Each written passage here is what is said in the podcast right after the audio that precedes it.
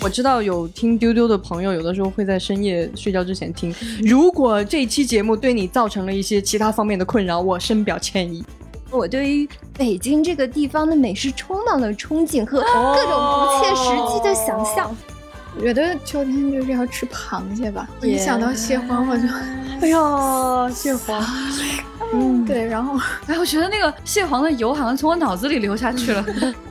你不用管是哪一家的糖炒栗子，它只要是刚出锅的，它就是世界上最唯美的东西，它就散发着一种 发自内心的、来自内核的金光。太空他说，呃，味觉的敏锐度其实它会下降，所以他们一般呢，航空食品会加重一些口味。孤独的美食家，哎，这是要进音乐，老易，布鲁，布鲁，伊诺嘎西拉，呜。Hello，大家好，欢迎来到由未来事务管理局和喜马拉雅联合打造的丢丢科幻电波。今天是我们的，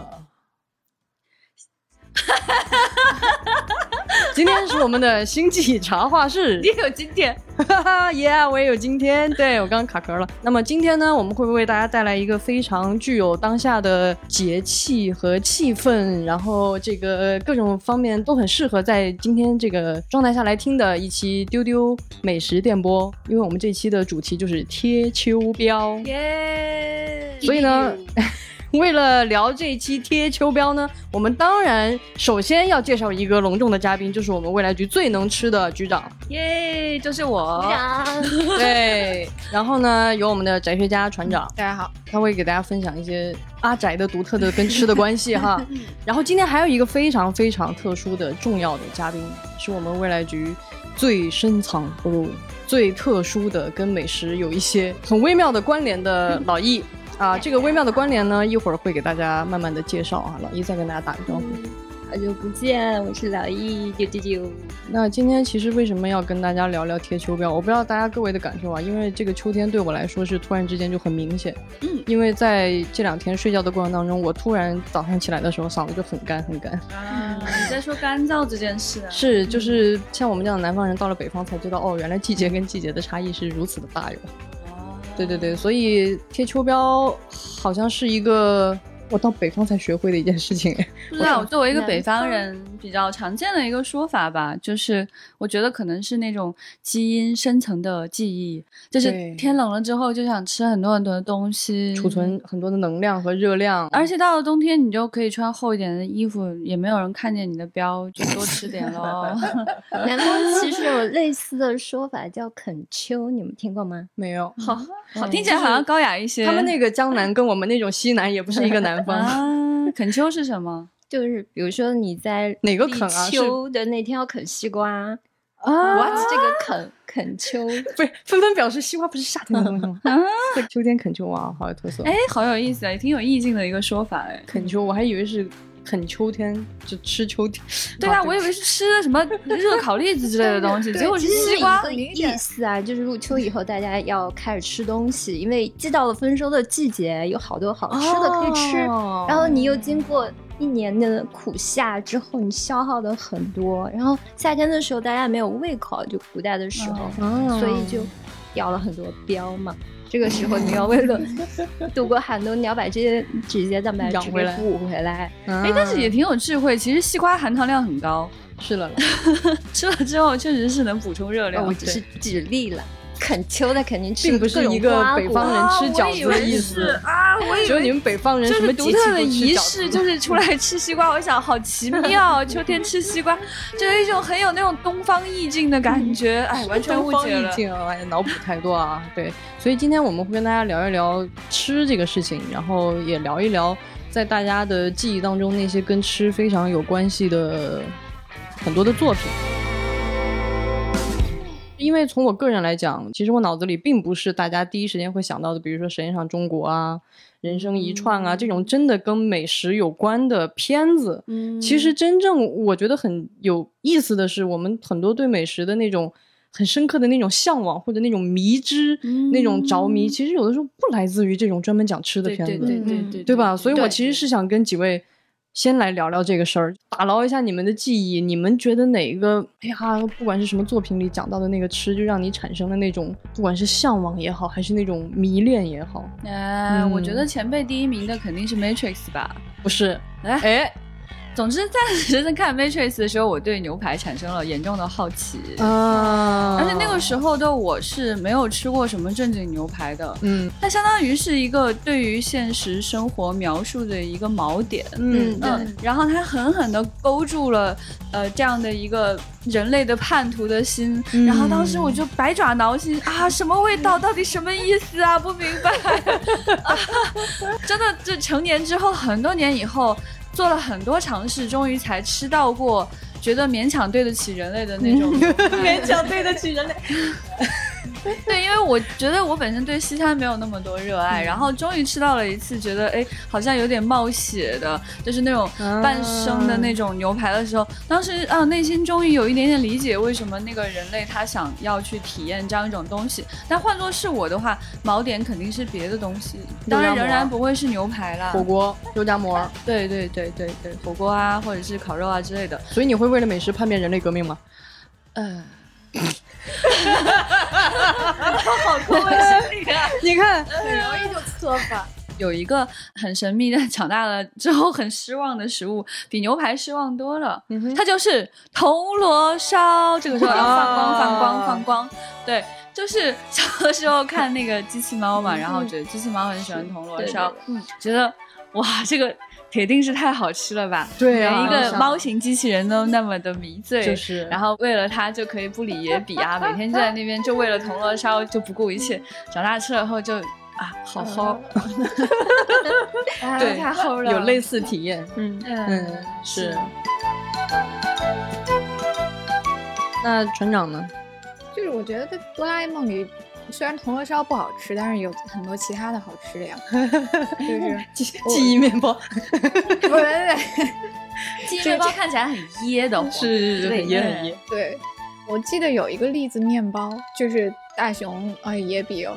就是难 难得吃到点好点心，就是一点儿两个的那种小栗子面包，然后他想多吃几个，就哆啦 A 梦给了他一个成倍增长液，然后他就是有丝分裂，然后有丝分裂，就是他永远吃不完，他吃到最后一个的时候，剩下的那个就会又分裂成两个，然后他越吃越撑。哦，有点印象，我有点印象，嗯，都记得。对，然后最后那个 栗子面包占领地球，然后甚至要冒出去，他们只要把那个面包送到宇宙。深处去，可能到现在还在那儿继续增值。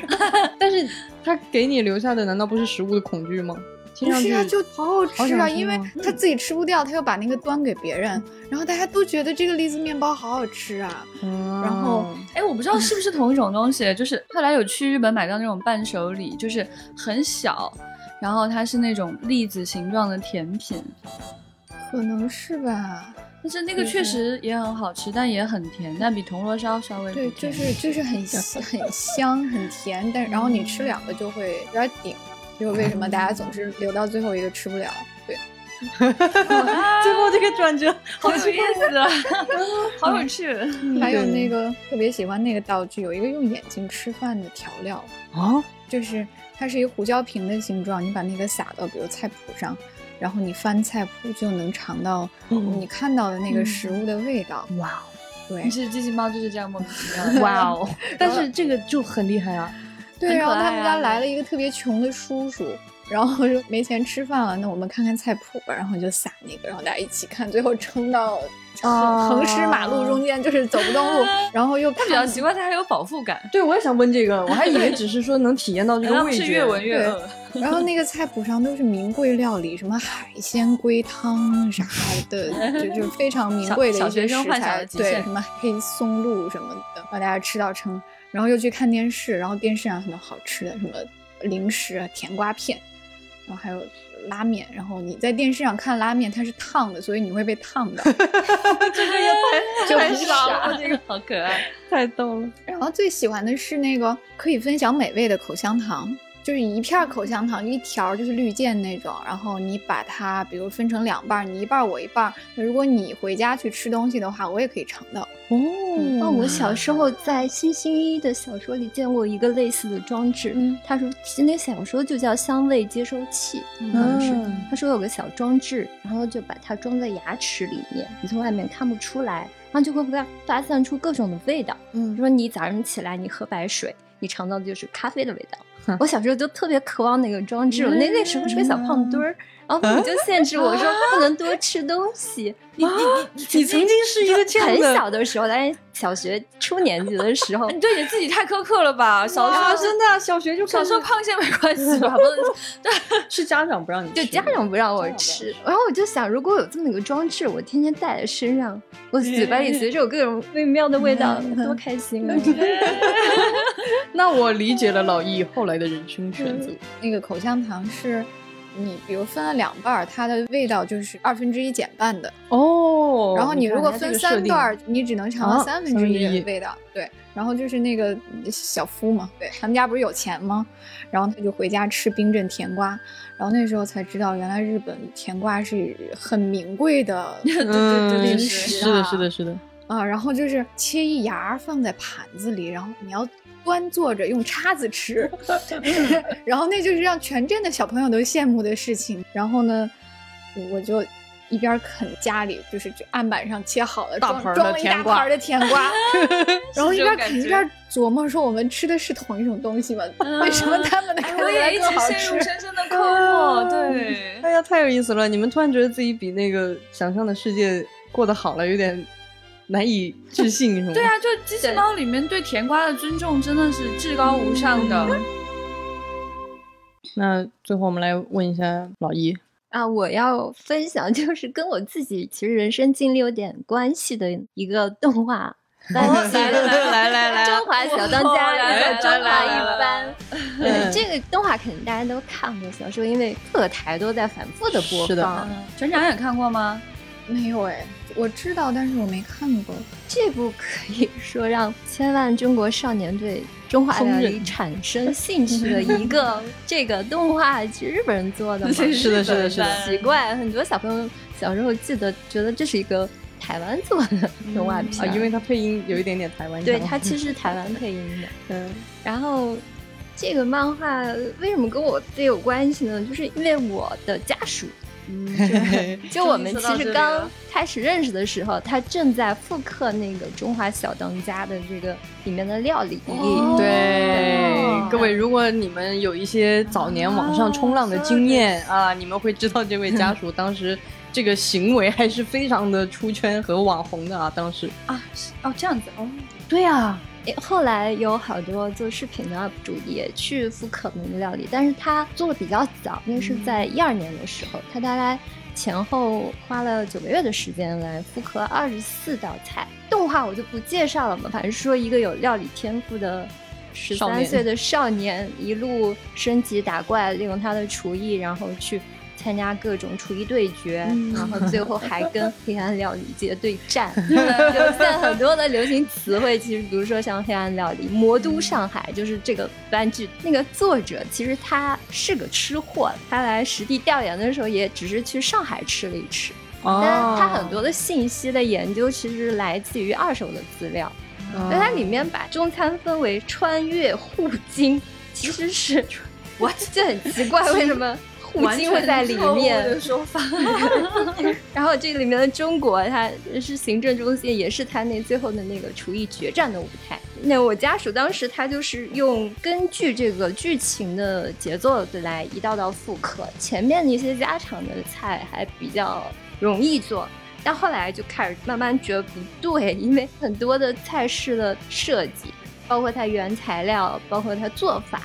其实很荒诞，对，很夸张，很夸张的。我印象里就有什么那种一道菜做成龙的形状，最后它还能 就就是突然就复苏的那种感觉，就是第八集生龙饺子，它里面说什么？以虾肉为馅，虾壳雕成龙头状，然后有两种不同材质的饺子皮儿，小麦和燕麦皮。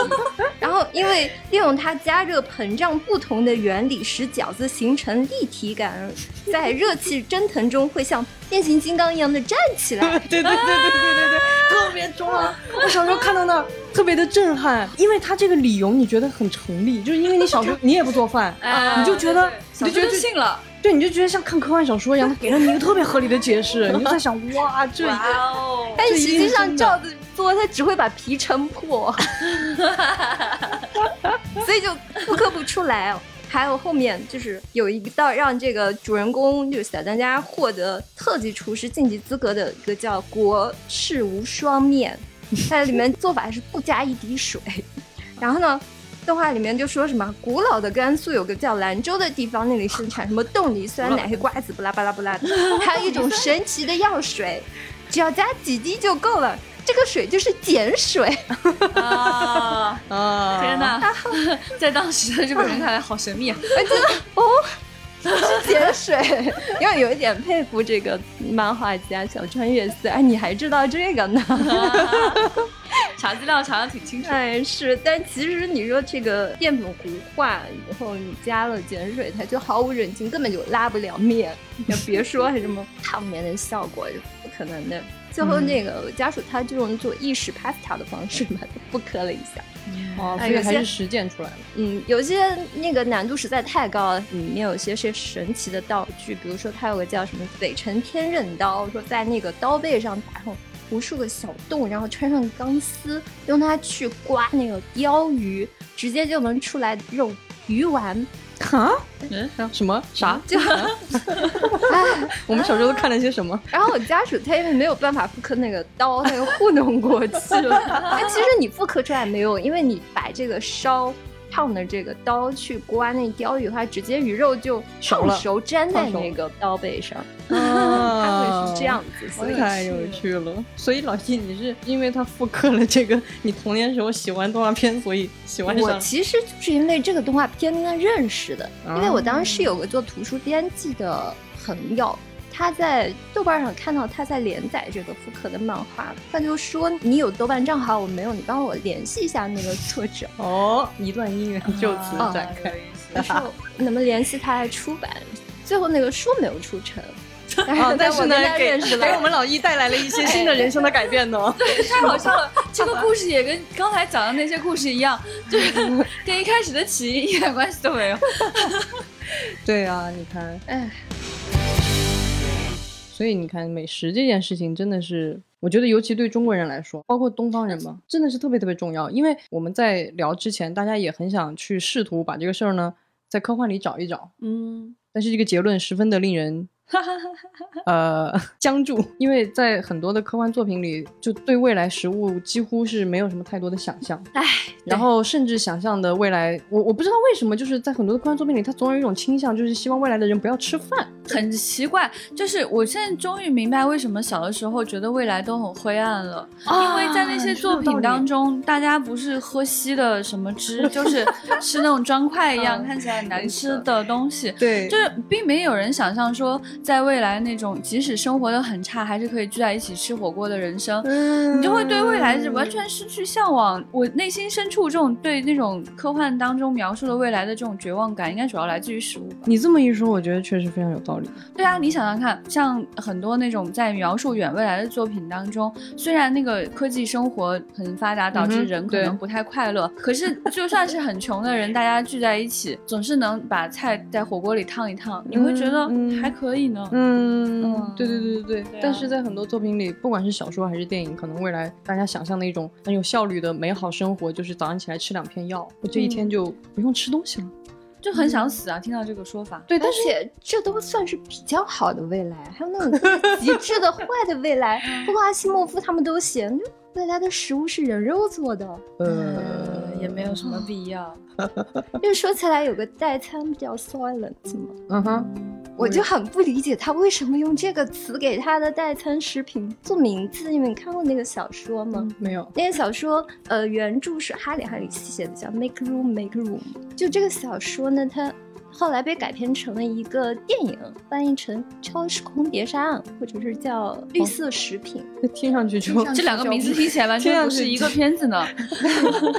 因为电影就是一种非常极致的坏未来的想象。我小时候看了，给我留下很深的心理阴影，是吧？对。他说什么？就是未来人口因环境恶化，然后人口爆炸，所有的人就只能在很小的一个居室里面生存，然后每天吃一种绿色的食品。那个食品工厂告诉你说，这个东西它是大豆和什么绿豆做的，嗯，所以就绿色的小片儿吧，所以它叫绿色食品公司。好灰啊。后来那个主角是警察，他就是因为一起凶杀案，然后开始调查这个公司。背后的一些阴谋、阴谋论的一个故事。我们就算是用绿豆做，也会是绿豆糕吧？对啊。但这个小时候其实原著它没有那么灰暗，但是它是往那个灰暗的落点上去做了电影的改编。嗯嗯嗯嗯。但无论如何，他们未来吃绿色药丸这件事情，我就觉得很灰暗。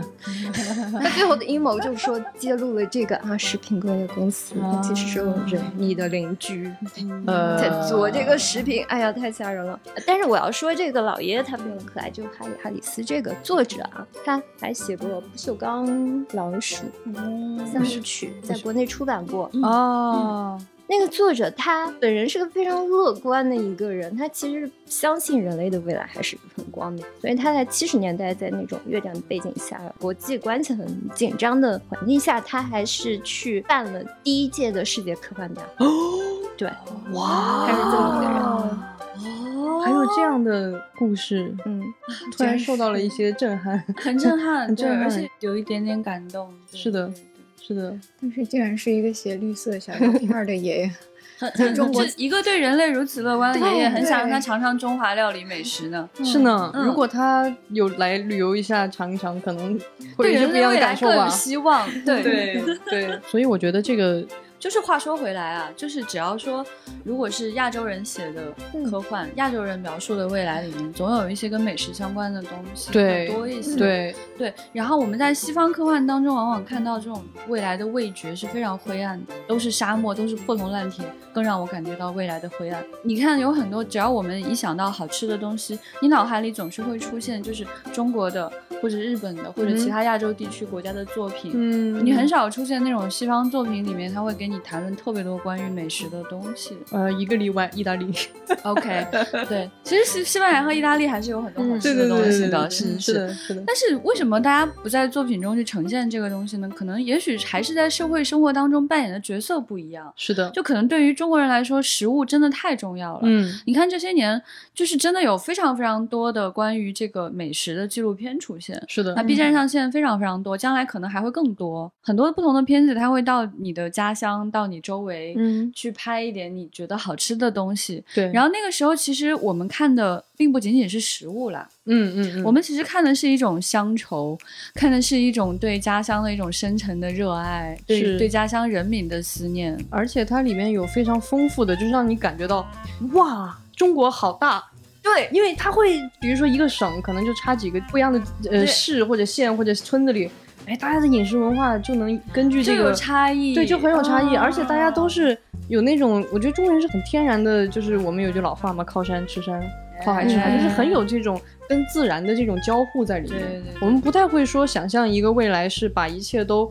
好像工业化了，然后大家都一样拉平，不管你是山里人还是海边人，咱都吃小药片。住的房子是一样的，我们吃的东西也不一样。对对对对对对对，所以我觉得这是非常有趣的一件事儿。之前我们在科幻春晚的特辑里面也跟大家专门聊过一期关于中国的很多的作品里面写的。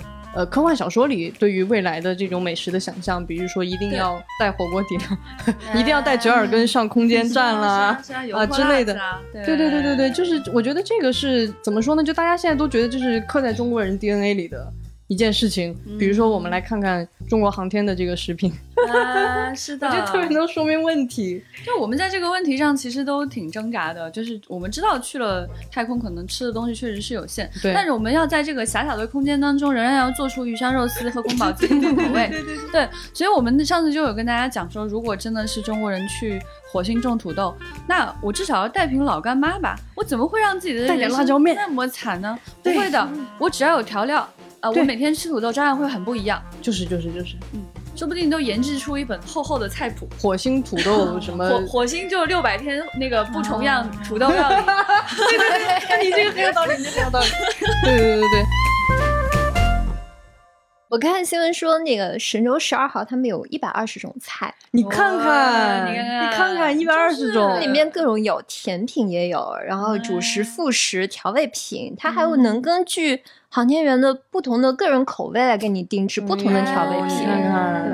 我我上次看了一下那个菜单，里面有什么藜麦桂花粥、椰蓉面包，还有什锦炒饭，还有香粽、香卤鸡胗，哇哎，真的挺全的。哇，这个航天报菜名好有趣哦！航天 航天贯口，以后这个报菜名可以改一下，就是不是那些传统料理了，我也给给您讲讲咱们空间站的美食有，哎，当当当当当当当。哎是的你们看过那空间站的直播吗？我有一次蹲了他们的吃播，就看了他们在吃东西，但是他们真的是没有一段完整的闲暇的时间可以来集中的用餐，他们还是一边手上干着活一边在吃，哦还是很很辛苦，辛苦，嗯对，感觉体验并不会太好。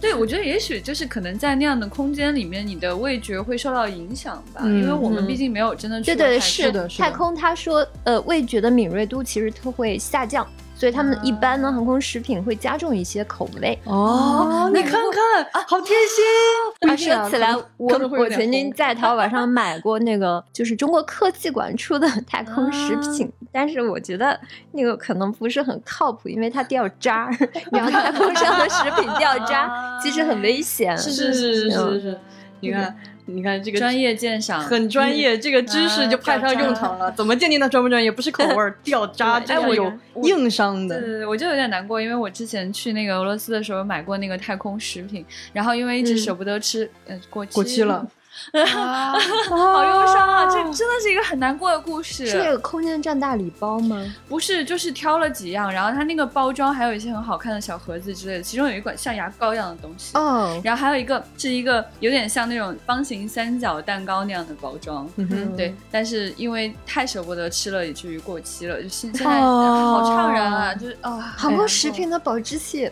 那么短吗？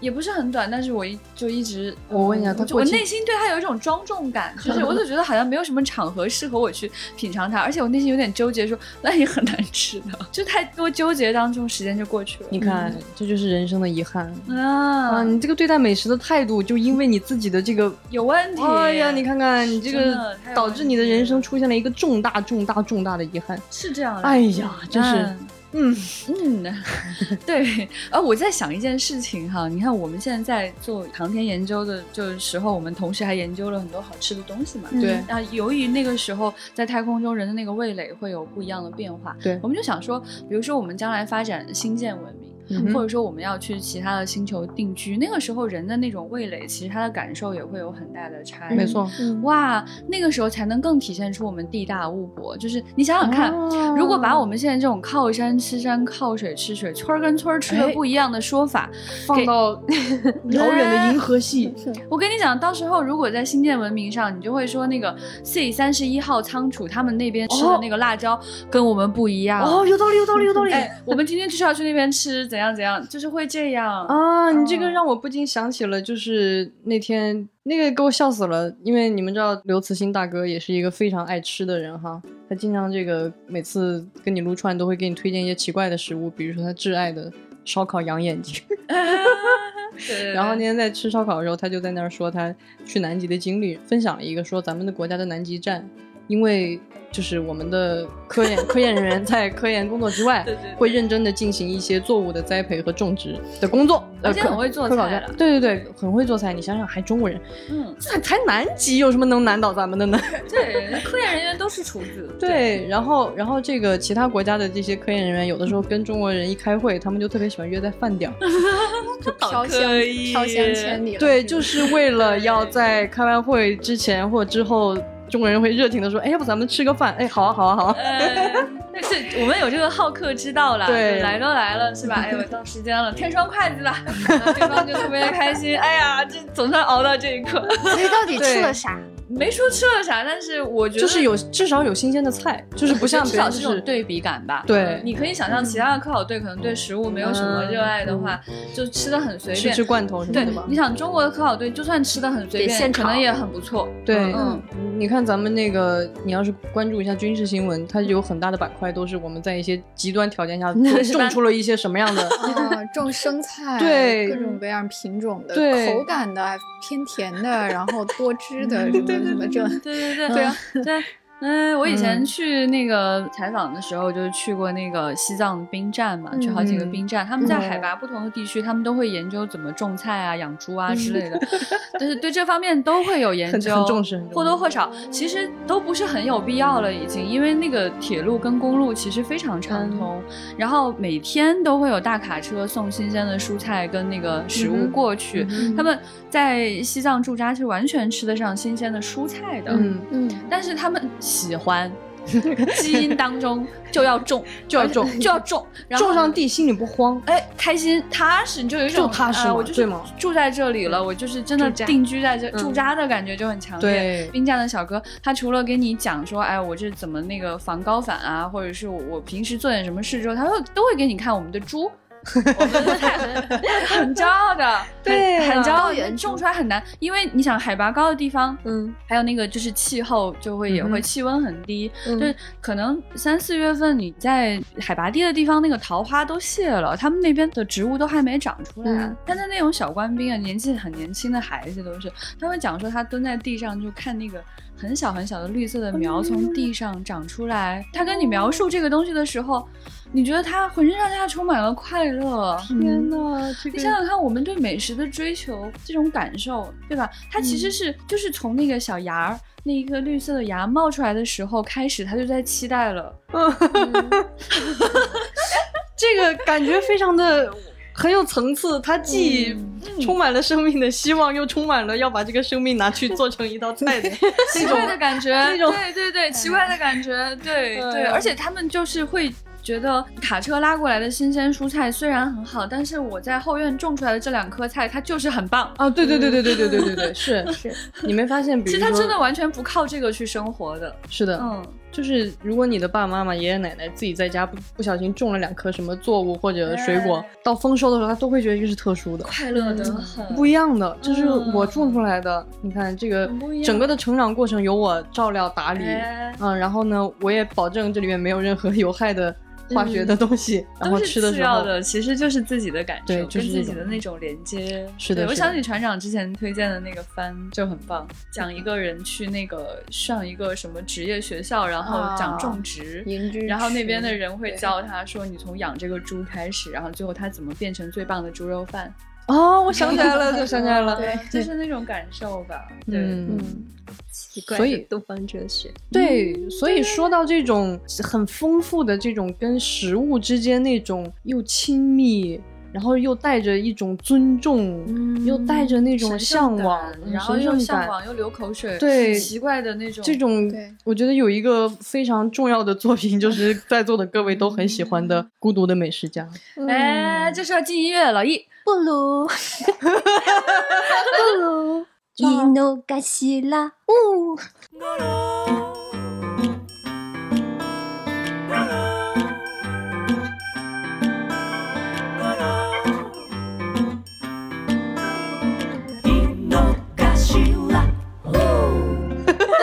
个 呜，你知道这歌词什么意思吗？我不知道哎，因为他们唱的就是五郎的名字啊。五郎，五郎，紧枝头五郎。啊，这就是这样啊，居然是唱的是自己因为那个字幕都会写的就是咕噜咕噜的，对就是菠萝菠萝。菠萝和冰冻大西瓜，啊，这是什么？又有意义的感觉哈。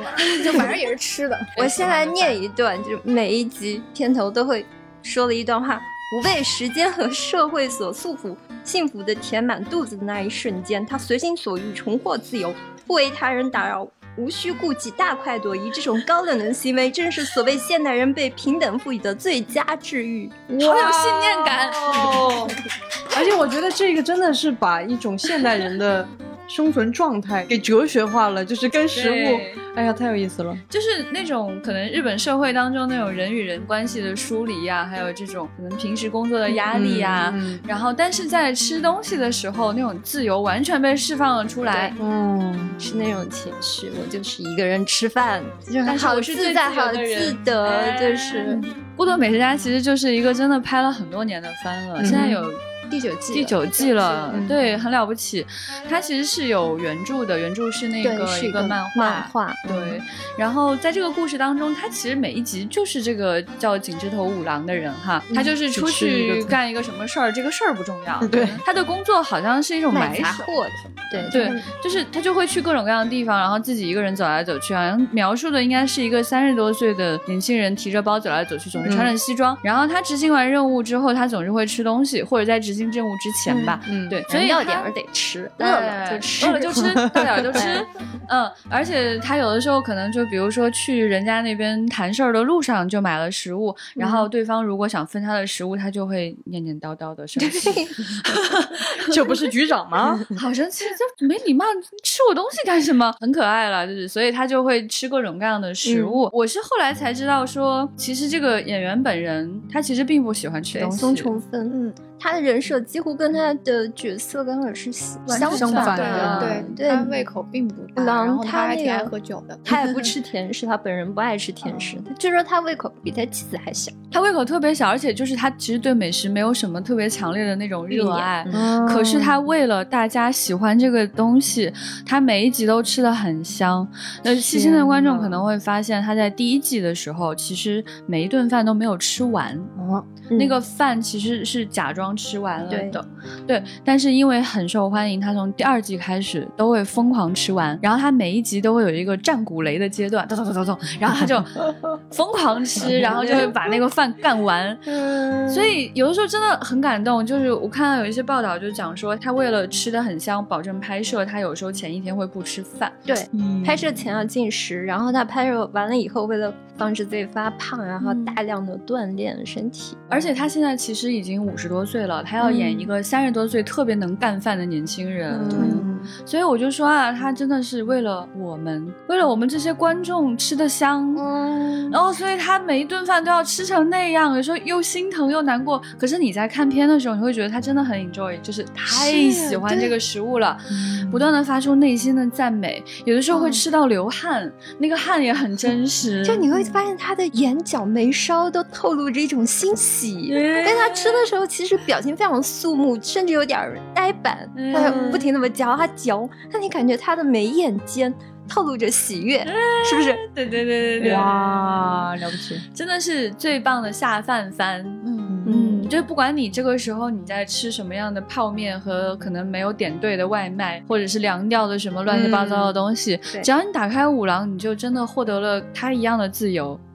而且他一边吃呢，他有那个内心 OS 特别丰富，因为是一个作家写的嘛。然后他就每一集都会去疯狂赞美那个食物本身。比如说他最近一期他就有去吃一个贵州餐厅，在日本哦，我非常震惊。太好笑了！他进了这个餐厅以后，是呃，一个餐厅就是有两个食客在说贵州话，然后老板也跟他说那种夹杂着贵州话和日语的那种嗯奇怪的话。他点了一道菜，老板就用西南方言复述一遍，嗯他还不能确定自己点的东西是不是在说的那个。个，啊就非常惶恐。对，然后它里面就是，但它吃上了之后，它就会发出那种，这就是中华四千年文明凝结的这种震撼。哦，然后他去吃什么鳗鱼，他就会赞美这边的海啊。对啊，你会觉得他特别的谦逊，你看就像白纸一样。他其实吃之前没有任何的预设，或者是他自己口味上没有什么偏好哎啊，他就是吃到什么就赞美哦，哦吸收那种对对对你看这个境界，我这老叶一说，我突然就觉得我弱下去了。我就真的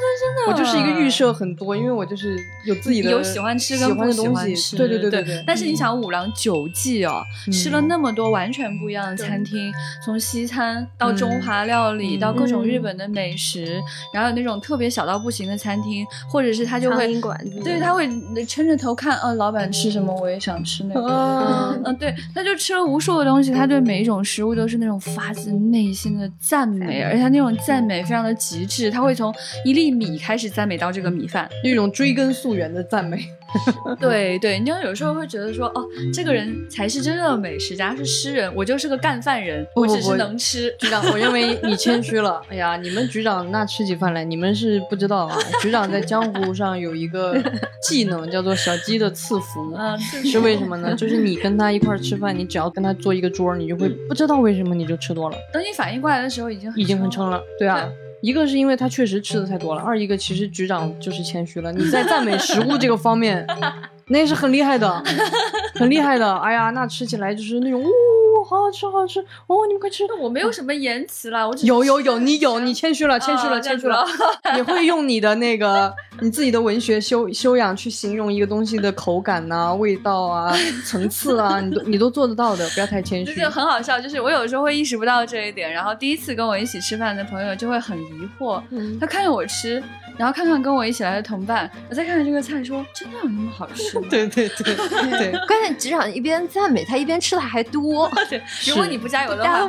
这盘菜就没了。是，所以这个也是觉得特别特别神奇的一件事情。所以我经常有的时候跟局长就说啊，我都怀疑他是一个 AI，他后台啊有广告系统。嗯，那我可能不是 AI 啊，就是这是一个楚门的世界，就大家可能都已经上传了，只是有人在我后台买广告而已。是对，然后我可能接的广告比较多的，我做的比较优秀的都是食物。是，就是一个正向反馈，就其他东西都不太行，然后发现就这几个东西你特别能干得好。可是我仍然就是每一次看五郎吃东西，他发自内心的赞美，我会觉得我输的彻彻底底，啊，对对对对，是彻底的输了。那五郎太厉害了，是对我看到他吃东西，我会觉得那种他可能吃的某一种食物是我完全可能真的不会去点的东西。嗯，但他吃完之后，你觉得我的天啊，发自内心的向往冲，然后在心里疯狂的列那种小单子，就是、啊我有机会再去尝一下这种东西。嗯，然后你又很崇敬这个五郎，崇敬这个创作作者，者，对吧？对对对对。作者啊，昌柱久之，哎。久住昌之，作作者久住昌之就是我们每集最后面看的那个小老头戴着个贝雷帽，啊戴着小圆眼镜儿，露着那种对食物露着那种贪婪的光光在眼睛里对对 对，他跟五郎眼神完全不同。啊，对他吃的很开心，不是哎五郎那样那种演绎的。他其实是大家可能不知道，他就是那个 BGM 的作曲者，嗯，就是我刚才唱那个布罗布罗，还有噔噔噔，所有的 BGM 都是他他自己有个乐队，都是他。他还有个乐队，对，他有个。他就专门为这个剧啊成立一个五人乐队，叫 The Screen Town。然后这个乐队现在还在全世界各地巡演，我因为他们我以为是全世界各地巡 吃，应应该就是巡演完了肯定要吃的。对他们，因为真的太火爆了，就是这个剧真的是风靡整个全世界，是尤其是东南亚。五郎为此还学了中文，就是在 B 站上线的时候，他会用中文推荐，嗯，学了几句吧。嗯，对，很努力，很努力。我其实听完你们这个讲述以后，我反而更理解他为什么能演的这么好了。你可以想象，如果他真的是一个就自己吃的挺开心的，嗯，其实他可能作者后面那一段，就是作者对对去吃对对对那一段，其实他反而会让你降低一点那种对食物的那种崇敬，那种有一点点距离，感对那种庄严感。所以反而可能因为他其实没有那么真心的，但他又在那个状态里的时候，他反而那个度就特别的让你觉得。太了不起了这是为什么每次船长讲美食的时候，我就觉得很幸福啊！对对对对对，因为船长真的很瘦，而且吃的很少，跟我完全不一样。那他每次讲美食的时候，我觉得好有说服力。对我就是吃啊，我就就是就是吃本身。对，我觉得就是不在于你能吃很多，或者你会不会挑食物什么的，就在于我不知道你要有一种仪式感，就是那个五郎叔和那个久助老师，他们俩对吃这个事儿都挺有仪式感的。你看他们每次吃饭都会穿差不多一样的衣服，嗯，五郎就穿就板儿正的西装西装革履。对，然后那个九珠老师他每次就围一个围巾，然后好像要戴同样款式的帽子。他们有一些自己吃饭的那种小仪式，比如我每次必点那个乌龙茶，嗯然后九珠老师他是会，他每次肯定要喝酒，但是他会把酒说成是那种普通无害饮料，比如说 对对那个啤酒就是小麦汽水，小麦对，啊，每次学到了，每次要喝不一样的小麦汽水，学到了，对，嗯，包括就是五郎他自己有一套自己的话术来形容吃饭这个过程，嗯就是他会把吃东西变成战场，对对对，嗯，比如那个找吃的是就是要听从我的胃的指示，嗯啊，然后那个点的第一道食物上来是今天的这个食物向我的胃发起了挑战，嗯。然后最后一碗饭是最后的冲锋，对，然后整个它就是，你觉得它不是在吃饭，它是古代的一个决斗士在冲锋啊，嗯特别燃啊，又起承转合的，啊。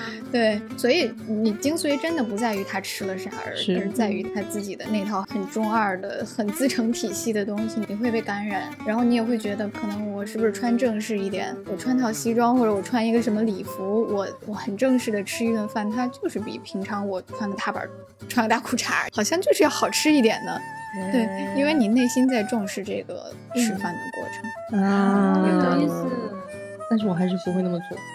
我觉得我的哲学可能跟五郎就是反过来的。哦，嗯，我可能反而就会认为一定要那种自然的拥抱它的那种感受啊。毕竟我是一个山里人我，靠山吃山。可你想他的那个人设下，其实他西装革履可能是他最自在的那个状态。对对对对对对对，就我我觉得他的这个设计是非常好的，但是我只是说我个人没有办法这样实践。而且他可能是为了某种对比感，对对对就是你在那种职业装束下，嗯然后其实西装相对是更有社会职业感的一个东是西，然后在那个时候你获得的自由会更加的飞扬。，没错对没错。他他有一个形容就是戴着镣铐跳舞，哎呦，是这样的一种感觉，是是就是在某种仪式和装束的束缚下，他内心仍然可以大快朵颐，可以自己内心在跳舞。嗯所以你看他用那种特别微妙的演绎去表达他的喜悦，特别自洽。对，那所以今天我们刚刚聊了非常多关于我们在作品当中感受到的这种美食的震撼 和这种美食文化的这个很丰富的层次啊。那所以最后就是还是想跟大家聊一聊贴秋膘这个事儿啊，因为我觉得人在不同的季节对很多味道的向往和那个欲望是不太一样的。嗯，对，所以在这个天气渐凉的状态下，我想知道你们各位在秋天会有什么特别的吃的吗？别看我啊，我什么都吃啊。对，局长对这个问题感到很困惑，就是啊，呃，回答就我我我一年四季都很爱吃呢。如果是秋天的话，我可能会第一个想到的是糖炒栗子。哎，你这个就很有代表性。我觉得如果不吃糖炒栗子的话，这个秋天就等于不存在。嗯嗯，而且糖炒栗子呢，就是一定要那种刚出锅的、热腾腾的。哦如果是已经经过微波炉加热的，就会大打折扣。失去那个灵魂。炭火香，对，很难聊这个话题，会一直流口水。就是它必须是刚出锅，就是它哪怕是外卖在路上，它都会损失一定的那种美感。而且嗯你不用管是哪一家的糖炒栗子，它只要是刚出锅的，它就是世界上最唯美的东西，它就散发着一种 发自内心的、来自内核的金光。就跟小当家动画里面，对对对，发入金光。那我看到的唐朝栗子就是那样的，一直放射金光的。是，但是你说的这个真的是个非常重要的场景。我觉得很多的人在秋冬天气，如果路过一个冒着热气的糖炒栗子摊子，都很难拒绝这个诱惑。对我就是这样的人，就是不管是我在路途当中等下要去做什么事，你假如是对，如果遇到一个糖炒栗子的摊儿，我必须去买。然后通常情况下，如果周围有人的话，我会多买一些，嗯，保证我自己能吃到。对，哎呀，因为我跟你建立的那个想象的联系不太一样，我、我脑子里的那个画面其实很奇怪，我脑子里的画面是不知道为什么会是森林里，啊总之很奇怪，是那个秋天的落叶的感觉，然后小松鼠，哎然后栗子，有有有，然后会哔哔啵啵的那种烧的东西的感受，啊，真香。是的那种嗯感觉。老易呢？我你的秋最近秋日贴标推荐？我反复最近反复去吃了两家馆子，一个是叫 富华斋饽饽铺，是一个京式的面点的店，然后另外一家叫香槟轩的湘菜馆。嗯哼，就是这两家馆子都是我好几个星期连着去吃了好几次，哇哦，我真的很喜欢那个 湘菜啊。其实，在我这个认知体系里面，它分的不太清楚，它不像那个川菜，其实在他们内部的这个菜系的垂直领域，都在北京这个地界上已经经营的比较明白了，什么上河帮、下河帮、小河帮呢？以前阿俊也说过什么江湖菜啊，然后成都派那个派系蓉派，什么还有自贡那边的盐帮菜。说吧进入了一些我们听上去都是词儿，但是不知道他在说什么的我很喜欢自贡盐帮菜啊，我最近一直点的那个就是酸辣魔芋，就是他们那个嗯菜系里面。我最近就跟着我那个做美食博主的湖南朋友去吃了这家馆子以后，我才知道它里面其实也分派系，比如有什么永州雪的雪鸭，什么珊瑚椒牛百叶这种。汉寿甲鱼属于偏湘西 湘南的风格，然后属于湘北那个长沙岳阳菜系的，还有其他的菜式，就像小炒黄牛肉，哦又叫十八秒黄牛肉，真的非常考验它的那个刀工和火候，对吧？还有新化三合堂就属于楼底风味，它里面是牛肉、牛肚、牛血一起煮，哇就是听着好香然后还有加上当地的山胡椒油，就这个菜的灵魂。哦 my，好难听下去啊！这一期我有点崩溃。呃，还有一家就那个我刚才说的富华斋饽饽铺。其实我作为一个江南人，其实对京式的面点一直有偏见。其实一个 认知落差，这么为难，没关系啦。你可以再直白一点对，主要是我小时候看了太多的是，比如什么唐鲁孙啊、王敦煌写的关于京式美食的散文啊，就那些文人。然后我来北京之前，我对于北京这个地方的美食充满了憧憬和各种不切实际的想象。哦我一到北京一看，哇，唐鲁孙误我。他写的 什么各种我他写啥什么庆和堂的桂花皮炸，汇仙堂的河鲜冰碗，什么同和堂的天梯鸭掌啊，什么枣泥方谱都在哪儿了？根本没见过，哪儿去找？笑死了。然后他写了那个北京饭庄子什么，里面有小花园，各种奇珍异草，然后珍奇斗艳，什么天上的嗯葡萄凉盆儿，然后院子里的金鱼缸，那都在哪里？没有见过这样的东西，我非常非常的失望。老易太可爱对了。，以至于我头几年就非常伤心。我想，哎呀，我受骗上当了。然后后来来北京？慢慢的，就是慢慢的在定居以后，就活动面积也变大了，然后又认识我家属，然后有了一点的经济积累，然后就开始不断。不断的去尝试，重点是不断不断的去尝试一些新的。我自己本来就我不会吃试的东西，就拓宽自己这种饮食审美欲嘛。哎，就是你真的要多试，你会去打破自己很多的成见和偏见。哎，有道理，有道理，嗯这个是的，是的，是的。你会慢慢去欣赏每个菜系里面真的有非常非常的多的这个中餐的沉淀，嗯。就包括中式呃京式的这个甜点面案，它里面那个起酥啊，那个铺还在波波铺的波，它那一层酥一层酥，有你这种手工发酥的工艺真是太妙了，一层一层像白天鹅羽毛一样啊。啊我一个从不吃甜食的人，竟然。此刻有点打动。啊！我也被打动了。哎呀，我就不给你们报菜名了，反正反正就推荐去吃是吧？对好行推荐大家去录的好艰难好这一期。但我觉得其实很有意思。其实美食节目这件事情，在过去的我们的那个视野当中一直存在，有很多做菜的节目啊，对对对对。对对，但这些年重新被提上日程，就是因为这个《舌尖上的中国》。嗯，对，其实当时做《舌尖上的中国》的时候，那一群人啊，他们就是很你说的那种嗯文人气息，在描述食物，是是，甚至他们自己不断吐槽自己就是摄制组的那帮陈小青老师那些人，他们唉。写的是很矫情了，自己也很知道，嗯，但是他们就想选用这样的一种风味去描述中华美食，嗯，对，所以当时确实也是掀起了一股热潮啊，可能很多年轻的朋友没有什么太多的记忆，觉得美食节目它就应该是那样，其实不是，对，不是的，嗯，在此之前，纪录片频道是并没有认真去拍过美食这件事情，而且不用这种。就是文人矫情的描述方法 来讲什么，就是什么松茸啊，讲这种肉夹馍啊，用这种语言来讲。其实那个节目真的掀起一股新的热潮。本身那个节目拿到的是一个不是特别好的时段，我们可以认为，啊，一个纪录片拿的深夜档，你会觉得天啊，完了这个节目。可是恰恰是在深夜播放，对那段时间让很多人就在等着央视的这个播出。啊，那个其实还没有上网，就是你一定要去半夜去等那个央视的播出的。你想想看，那么多人晚上等着央视的节目是一个什么样的感觉？而且它在上线之后，甚至到了第二季，还专门就是大家有调查过淘宝的那个。食品的数据就是在舌尖那个时间，大家就会疯狂的开始在网上买吃的，都太先买个啥吧？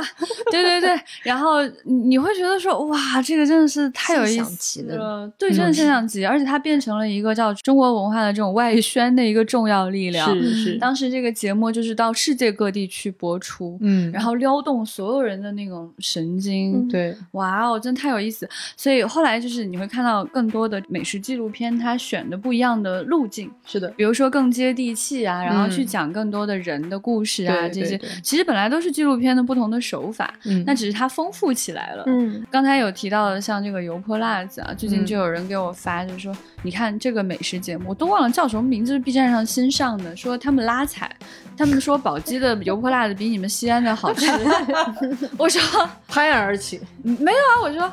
啊，就是每个地方的人都会这么觉得，我就很平静啊啊！因为其实不同地方的人都会认为我们这儿的油泼辣子最好，更好。那我还可以说我奶奶家油泼辣子最好呢？那就是，我觉得不可考。你这个说的反而我觉得是最对的，就是你记忆深处的那种对的味道，它其实是自己的一个标准。是有句话说，记忆是最好的调料。是的，是的。哎，你看我奶奶姥姥他们当年做那个油泼辣子，它很它很有可能没有什么了不起的来源，嗯，它很有可能就是普通的油，很有可能都是在菜市场同一家。买的那个辣椒面儿，可是它泼出来你就觉得嗯很棒。是，那船长，你的秋天给大家推荐一点贴标，虽然你也不会有标吧？对，船长贴不上的，船长贴不上标，这这船长太瘦了。对啊，我自从开始胖了以后，我再看船长就就更有那种恨的那种感觉了，更有那种电脑架子的感觉。对，我觉得秋天就是要吃螃蟹吧。啊，最近是梭子蟹的季节。我一想到蟹黄，我就，哎呀，蟹黄。嗯，对，然后，哎，我觉得那个蟹黄的油好像从我脑子里流下去了。我我失去理智了，就是大大脑变成蟹黄，然后它要溢出来了，然后它流下来了。哦，Oh my god！啊。这个蟹黄也没有什么，螃蟹也没有特别的研究。我觉得当秋天当季的螃蟹咋都好吃。嗯，然后我记得看那个《红楼梦》的时候，上来就是美食暴击。对对对对对，他们在上来就是开始吃螃蟹，然后又是秋天还是中秋的时候，对对对，一起喝酒，然后吃螃蟹，还要用蟹八件来吃。